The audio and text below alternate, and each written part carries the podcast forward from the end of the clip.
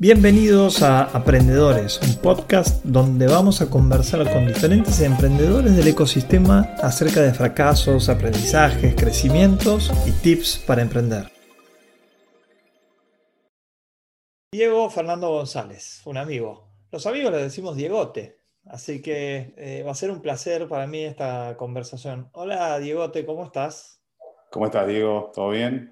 Muy bien, un placer recibirte en este espacio de compartir conocimiento. Igualmente, me encanta la iniciativa, veo todos los cotox que vas haciendo, así que un placer participar. Genial, bueno, entonces este, vos tienes una experiencia muy especial porque has formado empresas, sos emprendedor, eh, espero que seas emprendedor toda tu vida, has levantado capital, la has sufrido, la has vivido, etcétera. ¿La puedes contar? Me interesa muchísimo eh, esa primera parte y que después la complementemos con tu mirada ahora como inversor, con Mr. Pink que estás viendo, que tienen que tener los emprendedores para ser invertibles. ¿Te parece bien? Dale, magnífico.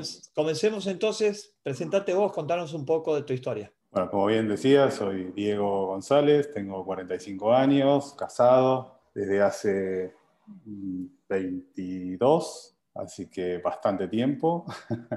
Tengo dos hijos, Tomás de 11 y Mateo de 8. En este momento están en el colegio, así que es genial. Es, me defino como, como emprendedor, aprendedor, ¿no? Como, siempre hablábamos con vos también.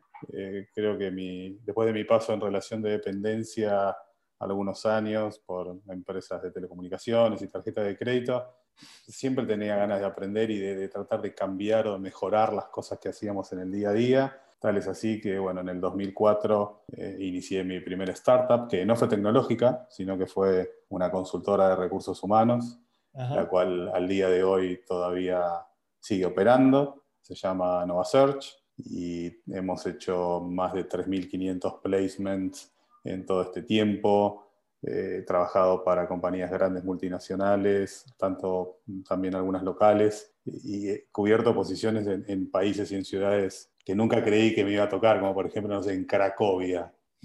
Cuando empecé, viste, nunca dije, bueno, voy a hacer un hunting para Cracovia, eso no se me hubiese ocurrido nunca. Em, como todo emprendedor, aprendedor, a medida que iba pasando el tiempo, como que me, iba, me sentía que estaba estancado, que necesitaba cosas nuevas, aprender más cosas ahí fue donde dije, che, esto tiene que mejorar de alguna manera, entonces empecé a tratar de encontrar soluciones a los problemas que tenía la industria. Eh, creé un, software de recursos humanos, después adquirimos un portal de empleo, después otro software de gestión. Eh, es decir, eh, he pasado por algunas este, situaciones interesantes que me dejaron muchos aprendizajes, tanto de éxitos, pero sobre todo de fracasos. Eh, sin poner en el pedestal el fracaso, ¿no? Es necesario para aprender y para desarrollarse, pero tampoco es que todos queremos fracasar, ¿no? Eh, al día de hoy estoy un poco del otro lado de, la mesa, eh, con, siendo partner de Mr. Pink, que Mr. Pink es un fondo de inversión en estadio SID, que invertimos en startups de base tecnológica de Latinoamérica, puntualmente en una zona en la cual hemos denominado CAPUC, que simplemente son las iniciales de los países, Colombia, Argentina, Perú, Uruguay y Chile. Eh, así que bueno, ese es un poco mi, resumen. Diego, todos los emprendedores le hemos cagado, más de una vez. Elegí un error grave, fracaso, falla, llamalo como quieras, y contanos acerca de los tres aprendizajes más importantes que has tenido. Buenísimo. Espera que tengo que elegir de mi lista de, fracasos y errores que no es tan sencillo. Dichoso que tienes una lista y no un libro. Este, bueno, gracias. ya voy a llegar al libro. Espera, espera. Me esfuerzo día a día. Este, no, eh, se me ocurren rápidamente dos y los voy a hacer bien cortitos porque creo que son importantes. Eh, hubo un momento atrás, unos años atrás, que eh, yo vivo en el barrio de Belgrano y es un lío. Sí, en Buenos Aires, exacto, en Capital Federal. Y es un lío estacionar en la calle. Entonces estaba muy enojado con eso y dije, tengo que hacer algo para, para, para conseguir o resolver este problema del estacionamiento en Capital Federal y en mi barrio seguramente también está en otros barrios. Entonces empecé a hablar con distintos amigos, uy, sí, a mí me pasa lo mismo y me da bronca que veo un montón de espacio en los garages y que nadie los puede ocupar porque ahí no se, no se puede estacionar. Y nos mandamos sin preguntar mucho y empezamos a hacer una aplicación. Estábamos muy, muy, muy enamorados de, nuestra, de nuestro producto, este, pero había cositas que no estábamos teniendo en cuenta. Empezamos a hacer la app, empezamos a, poner plata en eso, y en ese momento yo estaba refaccionando mi casa. Y mientras conversaba con, con, un potencial inversor a quien le contaba la idea por teléfono, estaban los albañiles eh, trabajando en mi casa, yo había ido a llevar unos materiales. Cuando corto, el albanil me dice, Diego, ¿puedo hablar un momento con vos? Sí, cómo no. Dice, mira, te pido disculpas, pero estuve escuchando lo que estabas conversando eh, y no, no va a funcionar ese negocio. Imagínate. Qué crack. Claro, digo, para, ¿qué está pasando? Pero, ¿por qué? digo, ¿por qué no va a funcionar este negocio? Dice, porque hay algo que no estás teniendo en cuenta. Me dice, si entendí bien, vos querés usar el espacio de las cocheras para estacionar el auto, ¿cierto? Le digo, sí, exacto. Este, y me dice, bueno, pero ten en cuenta que el ancho de una cochera es dos metros y medio. Y el auto mínimo son cuatro metros, o sea, imposible que entre un auto ahí. Tomá, sacá del medio. Adén, chao. Y se murió el proyecto.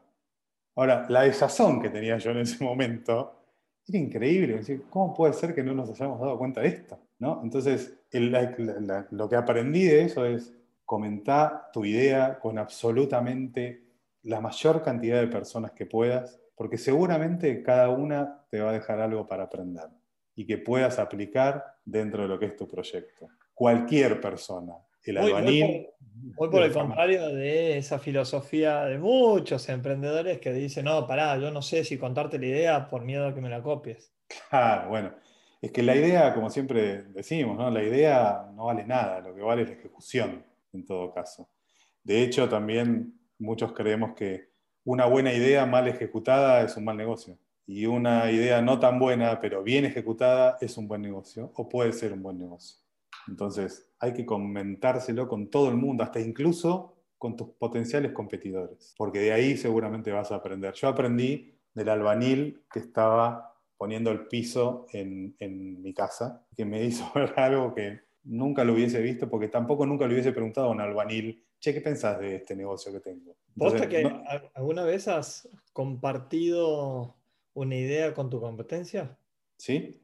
Contanos un caso. Bueno, con el software de recursos humanos que, desarrollamos, que, hoy por hoy este, sigue andando, fui a hablar directamente con, la gente de Navent, de los dueños de Boomerang y de Hiring Room, para contarles un poco cuál era mi idea de desarrollar un nuevo feature, una funcionalidad para colaborar en, en determinada punto del proceso de selección de las compañías. Y la verdad que fue muy productivo. Eh, son emprendedores también y no, no es que lo ven a uno como una amenaza, sino que la idea es, no es que yo te quiero comer tu pedacito de torta, sino hacer más grande la torta en donde haya espacio para todos. Pero me ha pasado, claramente.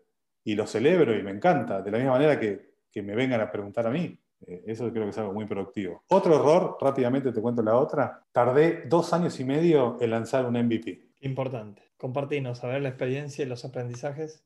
Eso es la muerte misma en vida del emprendimiento. Eh, también con, este software, en realidad era otro, eh, y traté de hacer una ronda de inversión, me fue muy mal, levanté cero dólares, estaba muy mal preparado, pero el tipo terco invirtió de su propio capital, software factory contratada, empezamos a hacer lo que para mí era el MVP y era tal el nivel de detalle y de abarcar tantas soluciones que yo quería que tardamos dos años y medio en terminar ese primer producto. El resultado fue, gasté un montón de dinero en un producto que no estaba ni probado ni validado, me quedé sin caja y me quedé sin fuerza después para salir a venderlo o a tratar de comercializarlo. Y de esto saco dos aprendizajes. El primero es este, hay que tratar de lanzar rápido un producto mínimo viable para tratar de encontrar si tu, solución resuelve efectivamente el problema del mercado. Y el segundo es, no lo hagas solo. Yo lo hice solo también, no tenía co-founders. Entonces todo el peso recaía sobre mí y eso es muy malo. De hecho, hoy por hoy, estando de este lado como VC, si vemos startups que vienen con un solo founder, lo vemos como un potencial riesgo. Entonces, lanzalo. Y, hay una frase que siempre que dijo el, founder de LinkedIn, que es, si no estás avergonzado de tu primera versión de producto, estás haciendo las cosas mal. Qué buena frase. Quizás sea un, poquito tarde. En mi caso fue tardísimo, pero bueno. Dos años y medio un poco tarde, pero qué bueno que hayas materializado ese aprendizaje y que lo puedas compartir aquí. ¿Algún otro tip como emprendedor en tu vasta carrera emprendedora, como para cerrar? Eh, creo que lo más importante es, para resumir, es foco, tener claro nuestros números y pichearle a todo el mundo. De cada cosa se va. necesariamente para levantar capital. No, por supuesto, por supuesto. bueno, después también está esa frase que dice, pide un consejo y obtendrás dinero, pide dinero y obtendrás un consejo. Este, cualquiera de las dos variables es buena porque te aporta, o dinero o consejos. Pero sí, es el pitch a todo el mundo, a la mayor cantidad de personas que puedas, hasta incluso aquellas que decís, ¿qué le voy a decir algo a este? ¿Qué me va a dejar? Imagínate, yo nunca le hubiese ido a contar mi idea de negocios a un albanil y sin embargo fue la persona más coherente de todas las que hablé. Entonces aprendí muchísimo de eso. Buenísimo. Bueno, Diegote, muchísimas gracias. Espectacular la participación y tenerte en este Cotoc. Este, y mucho éxito con Mr. Pink en todo lo que viene. Qué desafío el acompañar el desarrollo del ecosistema emprendedor en, en los países que de nuevo son Argentina, Colombia, Perú, Uruguay, Chile. Ahí está. Eh, me estudié bien, pero no me acuerdo la frase. ¿Cómo es la sigla? CAPUC. CAPUC. CAPUC. Listo. Bueno, mucho éxito, querido Diegote. Nos vemos la próxima. Muchísimas gracias. Adiós. Un abrazo. Chao, chao. Esperamos que hayas encontrado valor en estos aprendizajes y te esperamos para nuevos podcasts. Te recuerdo que puedes escuchar en Spotify, Apple Podcasts, Google Podcasts, YouTube y visitando nuestra página web diegonoriega.com.